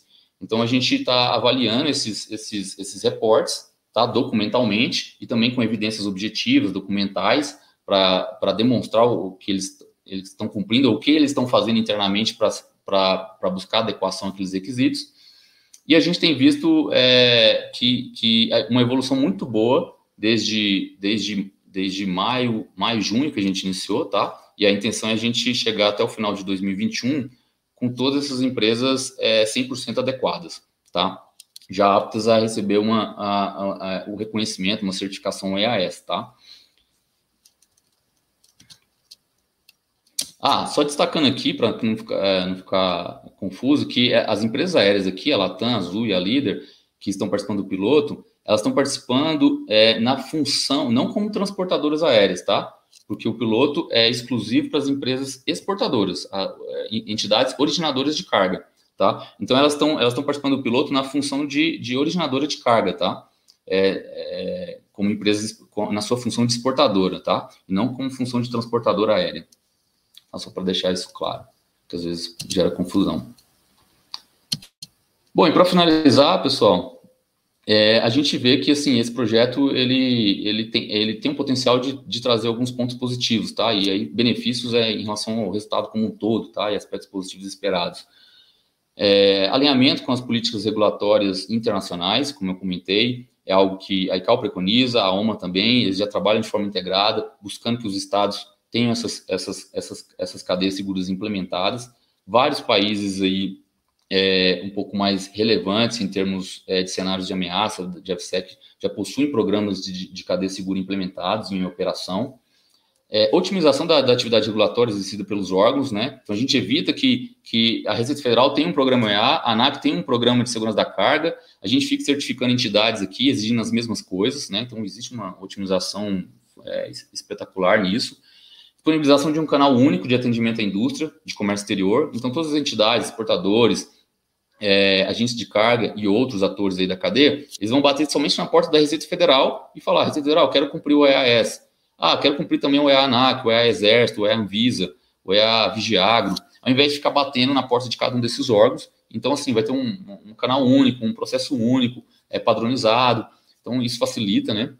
Diminuição do tempo de processamento da carga em aeroportos brasileiros, quando a gente tem essa, essa economia de etapas é, operacionais, especialmente da inspeção. Nos, nos, aeroportos no exterior, quando a gente conseguir, é, o programa AI também tem um braço de, de, de, de, onde é realizado acordos de reconhecimento mútuo, né? Então, é, quando a, ANAC, a, a Receita, a ANAC, finalmente conseguir é, um, um, ato normativo conjunto e, e, e tivermos empresas é, de fato operacionalizando uma cadeia segura, a gente pode pleitear, chamar os Estados Unidos, chamar a Europa e pleitear acordos de reconhecimento mútuo, ou países da América Latina, tá? é, é, e pleitear esse, esse tipo de acordo de reconhecimento mútuo. E isso, e, e, e, aí a gente passa a ter benefícios não só no Brasil, mas também no exterior, tá? A Receita Federal já tem acordo de reconhecimento mútuo é, com alguns países, mas restritos à atividade da própria Receita, tá? Melhoria da segurança no transporte aéreo da carga, como eu demonstrei, é, a gente trazendo esses atores também para contribuir com a segurança. Redução da expectativa de investimento no longo prazo em segurança no ambiente aeroportuário. É, então, assim, à medida que o transporte aéreo de carga cresce, a necessidade de, de, de métodos de inspeção, de investimento em equipamentos, para conseguir, conseguir dar conta de inspecionar 100% da carga, vai aumentando. Né? Então, a gente conseguindo esse caminho, a gente reduz essa expectativa de investimento, então é um ganho também para o operador aeroportuário. Contribuição para otimizar o uso de espaço nos terminais de carga aeroportuários. É, a gente tendo menos etapas operacionais a serem necessárias, também a gente consegue talvez ter ganhos nesse, nesse, nesse quesito de gestão de áreas e facilitação do comércio exterior do transporte aéreo, né? Conseguindo essas, essas, essas agilidades em relação a, a uma carga segura, é, a gente gera esses benefícios também relacionados à facilitação. Então é isso, pessoal. Essa era a ideia, é, é, esse era um, é, um pouco do, das características do projeto, do andamento do projeto. A intenção era justamente trazer um overview e alguns detalhes importantes que, do andamento desse projeto que, que possa contribuir para que, que o público aqui, né, o, o, segmento que acompanha a série, possa ter uma melhor compreensão do que, que é esse projeto, de quais resultados estamos esperando desse projeto, para onde que estamos caminhando, tá? Então, assim, o objetivo é trazer uma maior clareza aí do que está acontecendo, tá? Espero que tenha, tenha conseguido um pouco atingir esse objetivo. Com certeza, Rafael, com certeza atingiu é, eu vou tirar aqui a sua apresentação, tá? Tá ok. Para colocar perfeito. Com certeza você atingiu, acho que superou a expectativa. A gente estava é, pensando, lógico, né, de ter aí um, uma apresentação sobre o projeto EA, mas aí no começo você até fez uma introdução muito bacana. É, o PSER é um projeto, você até perguntou lá no que a gente tinha tinha alguma coisa para complementar. O PSER eu acho que é um projeto muito bom criado, né? É, mas é, é, tem aquele desafio, né, da implementação dele, que primeiro acho que o pessoal está muito focado ainda, acreditando que ele seja para operação internacional, né? Que você deixou claro aqui que não é só para isso, né? E para o doméstico falta realmente aquela, aquela dosagem ali de requisito na inspeção, né? Que a gente espera aí que em breve saia algum DAVSEC com uma é, já... um pouco mais assertiva, né? É, já já um, algum, alguns é, um estudo preliminar aí dentro da agência está tá ocorrendo, iniciando em relação a essa, essa questão de, de inspeção de carga doméstica. Tá? Legal, porque com certeza, acho que com isso vindo né, mais claro, uh, todos vão se interessar. Eu já tive a oportunidade de ver né, alguns, uh, alguns expedidores que têm interesse, né? Nisso, que tem interesse em, em aderir, é, em se qualificar. Então, acho que vai ter muita procura, sim. É um, é um trabalho importante, porque além da segurança para a aviação, ele coloca uma régua até para essas empresas, né, que não tem um requisito ali de segurança. É, na, as indústrias geralmente não têm um requisito de segurança muito claro. É feito pela sua área de segurança e risco. E aí, vindo algo né, tão trabalhado igual esse, é, traz um, uma melhoria de segurança também para as indústrias. Então, acho que vai ser, ser algo bem aceito, sim. É, uma dúvida, agora é uma dúvida muito pessoal, né? Quando a gente fala do, do, do expedidor, é, ali no final, na hora que você coloca as fotos de alguns, fica até claro quem são, né, esses. Mas com, essa, com esse aumento do e-commerce, Uhum. É, a gente tem as empresas de e-commerce onde é, tem um volume enorme de carga. É, eu vejo que hoje as empresas de e-commerce também estão é, investindo muito em segurança e tecnologia.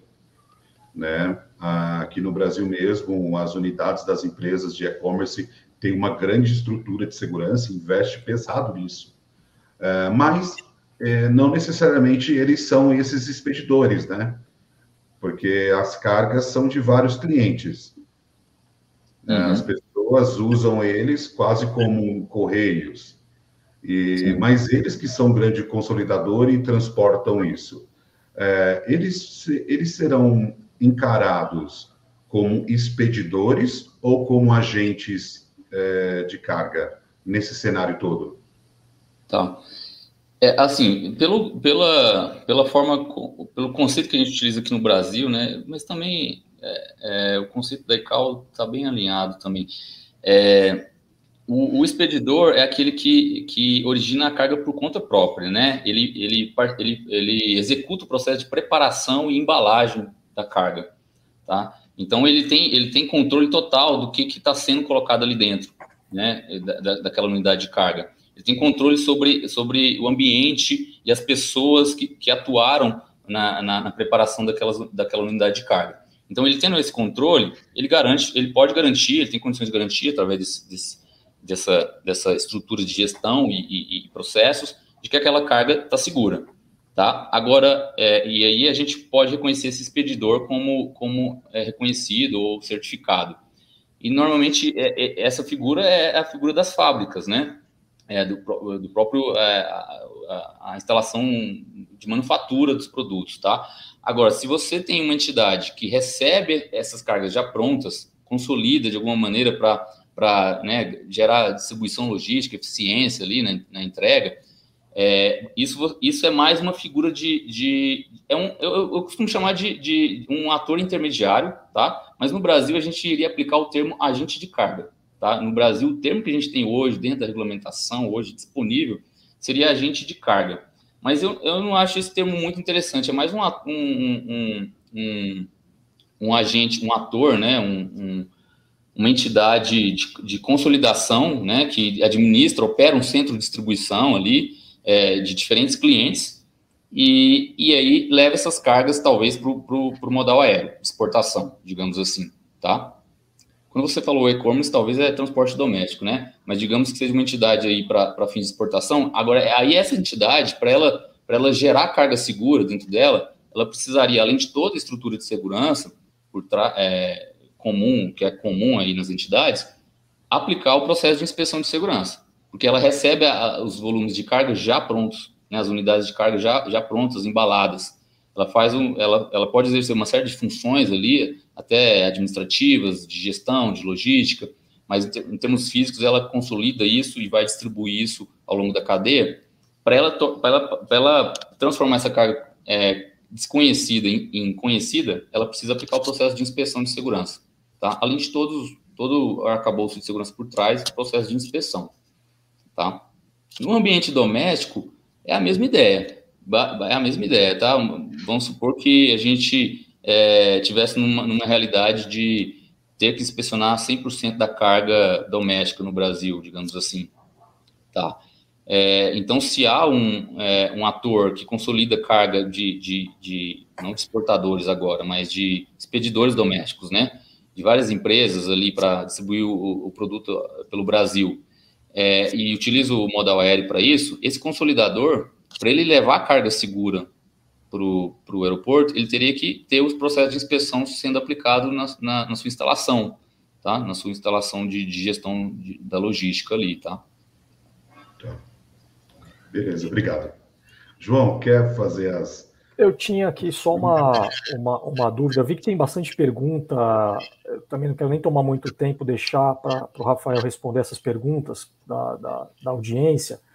É, mas assim, eu acho que parabéns, antes de mais nada, pela apresentação, Rafael. Acho que foi muito claro, super objetivo, pessoal, que o feedback foi muito bacana é, bem técnica, né? A gente entrou bem mesmo no tema do programa. É um programa super importante. Eu acho que os benefícios são, são inúmeros, a gente pôde ver aqui você listando.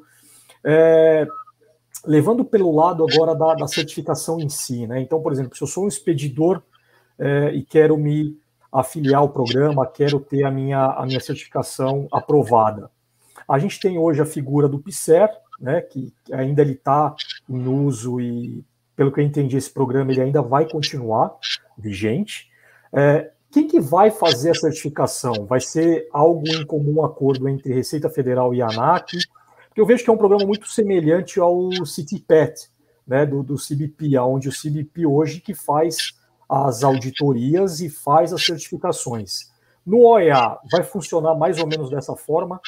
Ou a companhia aérea conversando com o seu expedidor e com o seu agente de carga, ela traz esse expedidor para dentro da sua operação, trazendo com ele o PICER, ela apresenta o PICER para a ANAC, a ANAC vai aprovar. Como que vai funcionar esse, uhum. esse meio de campo das comunicações entre os órgãos e os entes é, envolvidos aí? Tá. É assim, o, o hoje está vigente e as empresas eventualmente podem fazer uso, né? Podem reconhecer um expedidor é, ter, é, reconhecer um PSER e começar a trabalhar com essa entidade através de uma cadeia segura. Ela pode fazer isso. Para ela fazer isso, ela tem que bater na porta da ANAC. ANAC, fiz o trabalho, dever de casa, está escrito lá na, no RBAC, na ES108, executei, bonitinho, está aqui demonstrado. Solicita validação. A ANAC valida e aí eles podem operar como numa cadeia segura. Hoje isso é possível, tá? Com o projeto EA, Ainda não, ainda a gente não chegou numa na fase de, é, mas a gente vai chegar. A gente, a gente, a gente concluindo efetivamente pela viabilidade do programa OEA, é, OEANAC, tá? Projeto OEANAC, vai haver uma publica, vai haver uma publicação de um ato normativo conjunto entre ANAC e Receita Federal, tá? É, provavelmente antes dessa publicação do ato normativo conjunto, vai haver uma avaliação interna na agência se o PSER vai, vai permanecer ou se vai ser revogado, tá? se vai permanecer, e aí a gente vai ter essas duas vias, essas duas portas abertas para a indústria, o PSER e o programa OEA-ANAC, tá? podendo é, ser utilizado pelo, pelo setor, ou se ela vai ser revogada de forma integral e a gente vai ter só a porta da Receita Federal. Tá? Digamos que seja revogado, tá? Digamos que seja é, revogado integralmente o PSER e a gente só tenha o caminho da Receita Federal. Aí o que, que vai acontecer? Uma entidade interessada vai bater na porta da Receita, ah, uma interessada, digamos assim, no, no, benefício do transporte aéreo. Ah, não, é uma, é uma, empresa que, que o foco dela é exportação pelo modal aéreo, não, não utiliza o, modo marítimo, é foco é transporte aéreo. Então, ela ela está muito interessada em ter o OEA ANAC para ter, ter acesso aos benefícios de facilitação do transporte aéreo. Ela vai ter que bater na porta da Receita Federal, é, primeiro demonstrar que ela cumpre o OEA Segurança, então passar pelos processos internos da Receita Federal, de análise documental, visita, validação, visita em loco, inclusive, né? É, auditoria inicial que a Receita Federal faz. Conseguir essa certificação em seguida, é, avançar para o módulo complementar da ANAC. É claro que, com o decorrer do tempo, essas coisas podem até ser feitas de forma mais integrada ainda, de forma paralela, né? É, mas, assim, falando de forma didática, ela, ela, conversa com a Receita, cumpre o OEA Segurança, depois conversa com a Receita e a ANAC para cumprir o OEA ANAC, mas com a atuação direta da ANAC, tá? Avaliando os requisitos complementares e, eventualmente, se julgar necessário, fazendo as visitas em loco também, complementares, para validar essa certificação complementar. E a partir daí, essa entidade passa a ser reconhecida, vai ser dado publicidade, a ANAC certificou entidade A. E aí essa entidade vai poder entregar carga nos aeroportos brasileiros e internacionais, e os aeroportos vão considerar essa carga como carga segura, e assim como os operadores aéreos, tá? Entendi, perfeito. Agora, se existir as duas formas, as duas, os dois caminhos, eles serão um tanto independentes. A gente vai, aí vai, a ANAC, a Receita Federal vai estar falando assim, ó, mercado, a gente tem a porta aqui do PSER e temos a porta do EANAC, do EANAC. Escolham o que vocês acharem mais, mais aderentes a, a, a, seus modelos de negócio, sua política interna, né? É, as dois caminhos são possíveis, tá? Basicamente isso. Tá. Jeff, tem algumas perguntas. Você vai querer é, passar na tela aqui ou quer que eu leia? O que, que você acha melhor? Pode ir lendo que eu procuro e coloco na tela. Tá. Aqui. Tem uma aqui da Jaqueline Oca. Obrigado, Jaqueline, pela pergunta. É, ela gostaria de saber se existe já estudo sobre o interesse da indústria brasileira em se tornar expedidor reconhecido. Estudo sobre o interesse da indústria brasileira se tornar expedidor reconhecido? Já tem, acho que, algum estudo por parte da ANAC é, junto ao mercado para avaliar a aderência ou interesse desses entes. É, eu acho que um estudo específico eu desconheço que tem, né? É, o que a gente tem é essa percepção de que a norma está vigente desde 2016, pelo menos, é, e que ainda não recebemos nenhuma solicitação fazendo uso dessa, dessa regra que está lá disponível para o mercado utilizar, né? Para os atores, empresas aéreas utilizarem. Então, assim, a percepção que a gente tem é que aparentemente não é uma regra que as empresas aéreas é, é, acharam interessantes é, utilizar, está lá à disposição, mas não há um, uma pesquisa, poderia até ser feita, né, uma pesquisa mais direcionada, até para ouvir as críticas específicas em relação a essa regra e promover eventuais aperfeiçoamentos. Mas não, não foi feito ainda. Não foi feito. Perfeito. Tem uma aqui do Perrone, que eu acho que você já respondeu um pouquinho, um pouco da pergunta que eu fiz. Com a integração do AVSEC com o OEA, o PICER continuará sendo exigido pela ANAC no futuro para os expedidores conhecidos? É, é, é aquilo lá que eu comentei mesmo. Uhum. É, isso é, pode, vai, ainda vai haver uma avaliação e uma decisão sobre isso, né? Se vai ser mantido ou não. Perfeito. Tem uma outra também do Perrone aqui. O RBAC 109 será publicado com a integração da ANAC e OEA? Caso positivo, quando? Não sei se você teria ah. essa resposta já. É, é em princípio, é, é, uma, é uma dúvida que eu não tenho como dar uma resposta é, certeira, tá? É, mas em princípio, em princípio não, tá? Mas pode ser que venha, dependendo das, do contexto é, que a gente que for considerado conveniente, oportuno dentro da agência, tá? Pode ser que venha a ser já regulamentado, mas em princípio, não, tá? Mas é algo que vai ser ainda avaliado dentro do projeto. Perfeito. Mais alguma aí, Jeff, que eu perdi aqui? Hum, Você não, tenha passado. aqui. É, a, só sobre a RIBAC 109, né? É, como que está a evolução desse projeto? Aproveitando, saindo um pouco do tema. Nem tão, tá. nem saindo tanto. Tá. Esse, o, a minuta do projeto 109, ele, ele foi resultado do projeto Secure Freight, lá, que rodou de 2013 a 2016. E, e a época a minuta foi elaborada, né? É pra, e o objetivo era basicamente regulamentar como que seria a, a, o arcabouço de segurança para ser cumprido pelos agentes de carga, é, que viriam a ser acreditados, tá? Uma vez um agente de carga conseguindo cumprir aquele conjunto de requisitos do RBAC 109, ele passaria para a situação de agente de carga acreditado pela ANAC.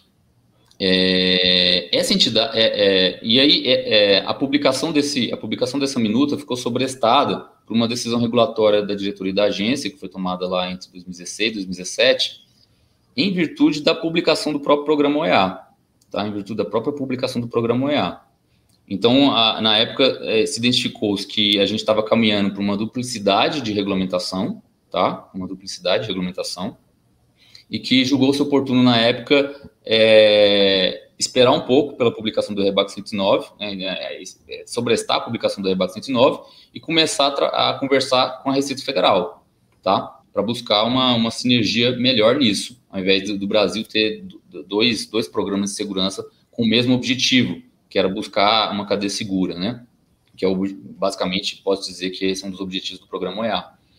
E então houve essa decisão lá em 2016 para 2017, e a gente iniciou. E aí em 2018 a gente conseguiu efetivamente, formalmente, iniciar o projeto EA. Só que o projeto EA atualmente ele está com recorte definido para o exportador. Uma vez a gente conseguindo sucesso na implementação do exportador, é, fica fácil a gente avançar o escopo de atuação do projeto EA para ele também abraçar agentes de carga ou atores intermediários, tá? E aí a gente conseguiu um módulo complementar do EANAC aplicável ao agente de carga.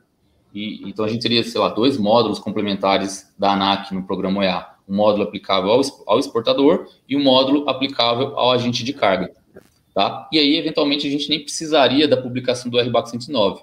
E basicamente, o que, que a gente iria fazer para publicar esse módulo complementar da ANAC, é, do agente de carga? A gente iria comparar a base de requisitos do programa OEA com a base de requisitos da minuta do RBAC 109 que a gente definiu lá atrás, com as devidas atualizações, logicamente, né? Às vezes teve, teve, tem alguma prática que evoluiu, é o diretriz da ICAO que evoluiu, e, e vamos ter a diferença disso, tá? Então, assim, a gente pode evoluir para também ter um módulo complementar da ANAC aplicável ao, ao agente de carga. A gente nem vir a, a ter que publicar um RBAC 109. Mas isso que eu estou comentando aqui são, assim, ainda está é, tá muito no campo da, da avaliação que ainda vai ser feito internamente, tá, gente? É, internamente na ANAC ainda não, não se, a gente não, não nos debruçamos na análise de, desse, de, do melhor caminho regulatório é, a, ser, a ser tomado, tá? A gente vai colocar alternativas para a superintendência, para a diretoria avaliar e decidir o melhor caminho, tá? E é claro que a gente também vai colocar ah, isso aí também vai envolver consultas públicas, tá? É, que faz parte da, da, da, da atividade de, de, participação social aí dos atores, tá? Perfeito. É, a gente está chegando aqui no fim, então. É, agradeço mais uma vez pela sua participação. Foi um prazer poder contar contigo. É, a, a, excelência né, do conteúdo que você trouxe, acho que não esperava menos que isso, com certeza. É, quero agradecer o João né, por, por participar dessa ideia, desse projeto. É, sei dos desafios dele, a, a, a, diferença de horários, agendas, que é um pouco diferente aqui. É, mas agradeço, João, você também pela parceria, pela amizade. É, agradeço a agência, né, mais uma vez, por estar disponibilizando, né, é, a sua equipe, a VSEC, para poder estar contribuindo com o INAVSEC e seus projetos. É, vamos continuar né, com, com esse projeto. Acho que tem muito conteúdo ainda para trazer. Eu fiz uma listagem de alguns assuntos para ser falado quando pensei em criar o programa. Eu falei, ah, acho que eu consigo fazer umas, umas 20 lives, pelo menos, né? É, a gente já passou aí fácil de 40, contando com o projeto e a série. E, e, acho que a gente não falou nem um pouco ainda do que a gente pode falar, né? Não, não recebemos é, é, nem um terço dos profissionais que nós temos de extrema capacitação a VSEC, é, e, e, espero poder contar muito mais com todos. Acho que tem vários assuntos ainda para ser discutido. É, a gente tem ainda né, muita oportunidade para falar sobre o BASIT e todo o trabalho realizado é algo muito legal que eu queria abordar bastante aqui também. É, tem muita gente boa participando, com conteúdos né, de excelência. Então, estou bem animado aí com o projeto e a gente continuar com isso. É, João, antes da gente pedir para o Rafa fazer as considerações finais, cara, tá contigo. Jeff, eu que te agradeço aí pelo, pelo convite, né, de ter dividido essa bancada né, com você aí ao longo desse, desse projeto. Meu muito obrigado também a todos vocês aí que acompanharam é, os programas com a gente durante toda essa, essa série, é, participaram, interagiram com a gente, mandaram seus comentários, né, as perguntas. Acho que sem nada, sem vocês, nada disso é, teria, teria acontecido, né, teria sido possível. E um agradecimento especial né, ao Rafael pela brilhante apresentação e a todos os nossos convidados aí que passaram por aqui né, ao longo desses 10 episódios. Eu acho que todos vocês, né, incluindo o Rafael, proporcionaram para a gente verdadeiras aulas né, a cada programa, a cada, a cada episódio que a gente foi tendo aqui. Eu, particularmente, aprendi muito com todos vocês e tenho certeza também que os nossos telespectadores aí também.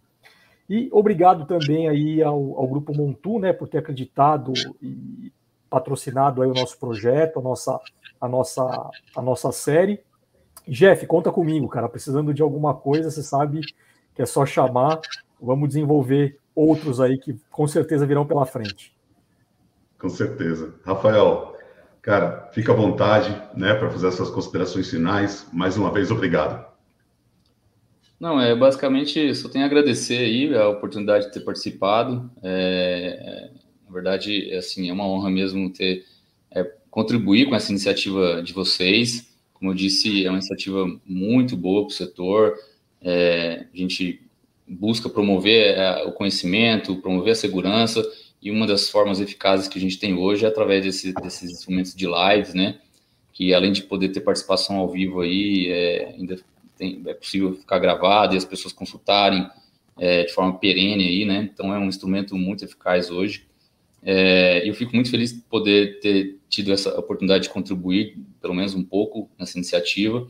Agradecer mais uma vez a agência por ter apoiado essa participação. É, eu estou lendo aqui alguns comentários é, muito bacanas, também agradeço aí a, é, o, o, apoio do pessoal. Eu vou, depois eu vou tirar um tempo para ler cada um aí. E, e, é isso. Parabéns aí pela iniciativa e tomara que, que continue aí trazendo conteúdos relevantes para a gente, viu, Gerson e João. E foi um prazer revê-los aí, nem que seja virtualmente. Prazerzão. É isso aí. Pessoal, finalizando então a nossa temporada da série Segurança da Carga Aérea. Agradeço a todos. Continue acompanhando o Inhavisec. Para quem ainda não segue o canal, se inscreva, faça isso, ajuda a gente que aí eu consigo publicar por aqui mais conteúdos relevantes para promover a segurança da aviação civil, né? E, como o João disse, vem mais novidades pela frente. É, obrigado a todos. Rafa, não precisa sair, dá para a gente falar depois que eu fechar o estúdio por aqui. Para todos, uma boa noite. Tchau, tchau. Boa noite. Boa noite, pessoal.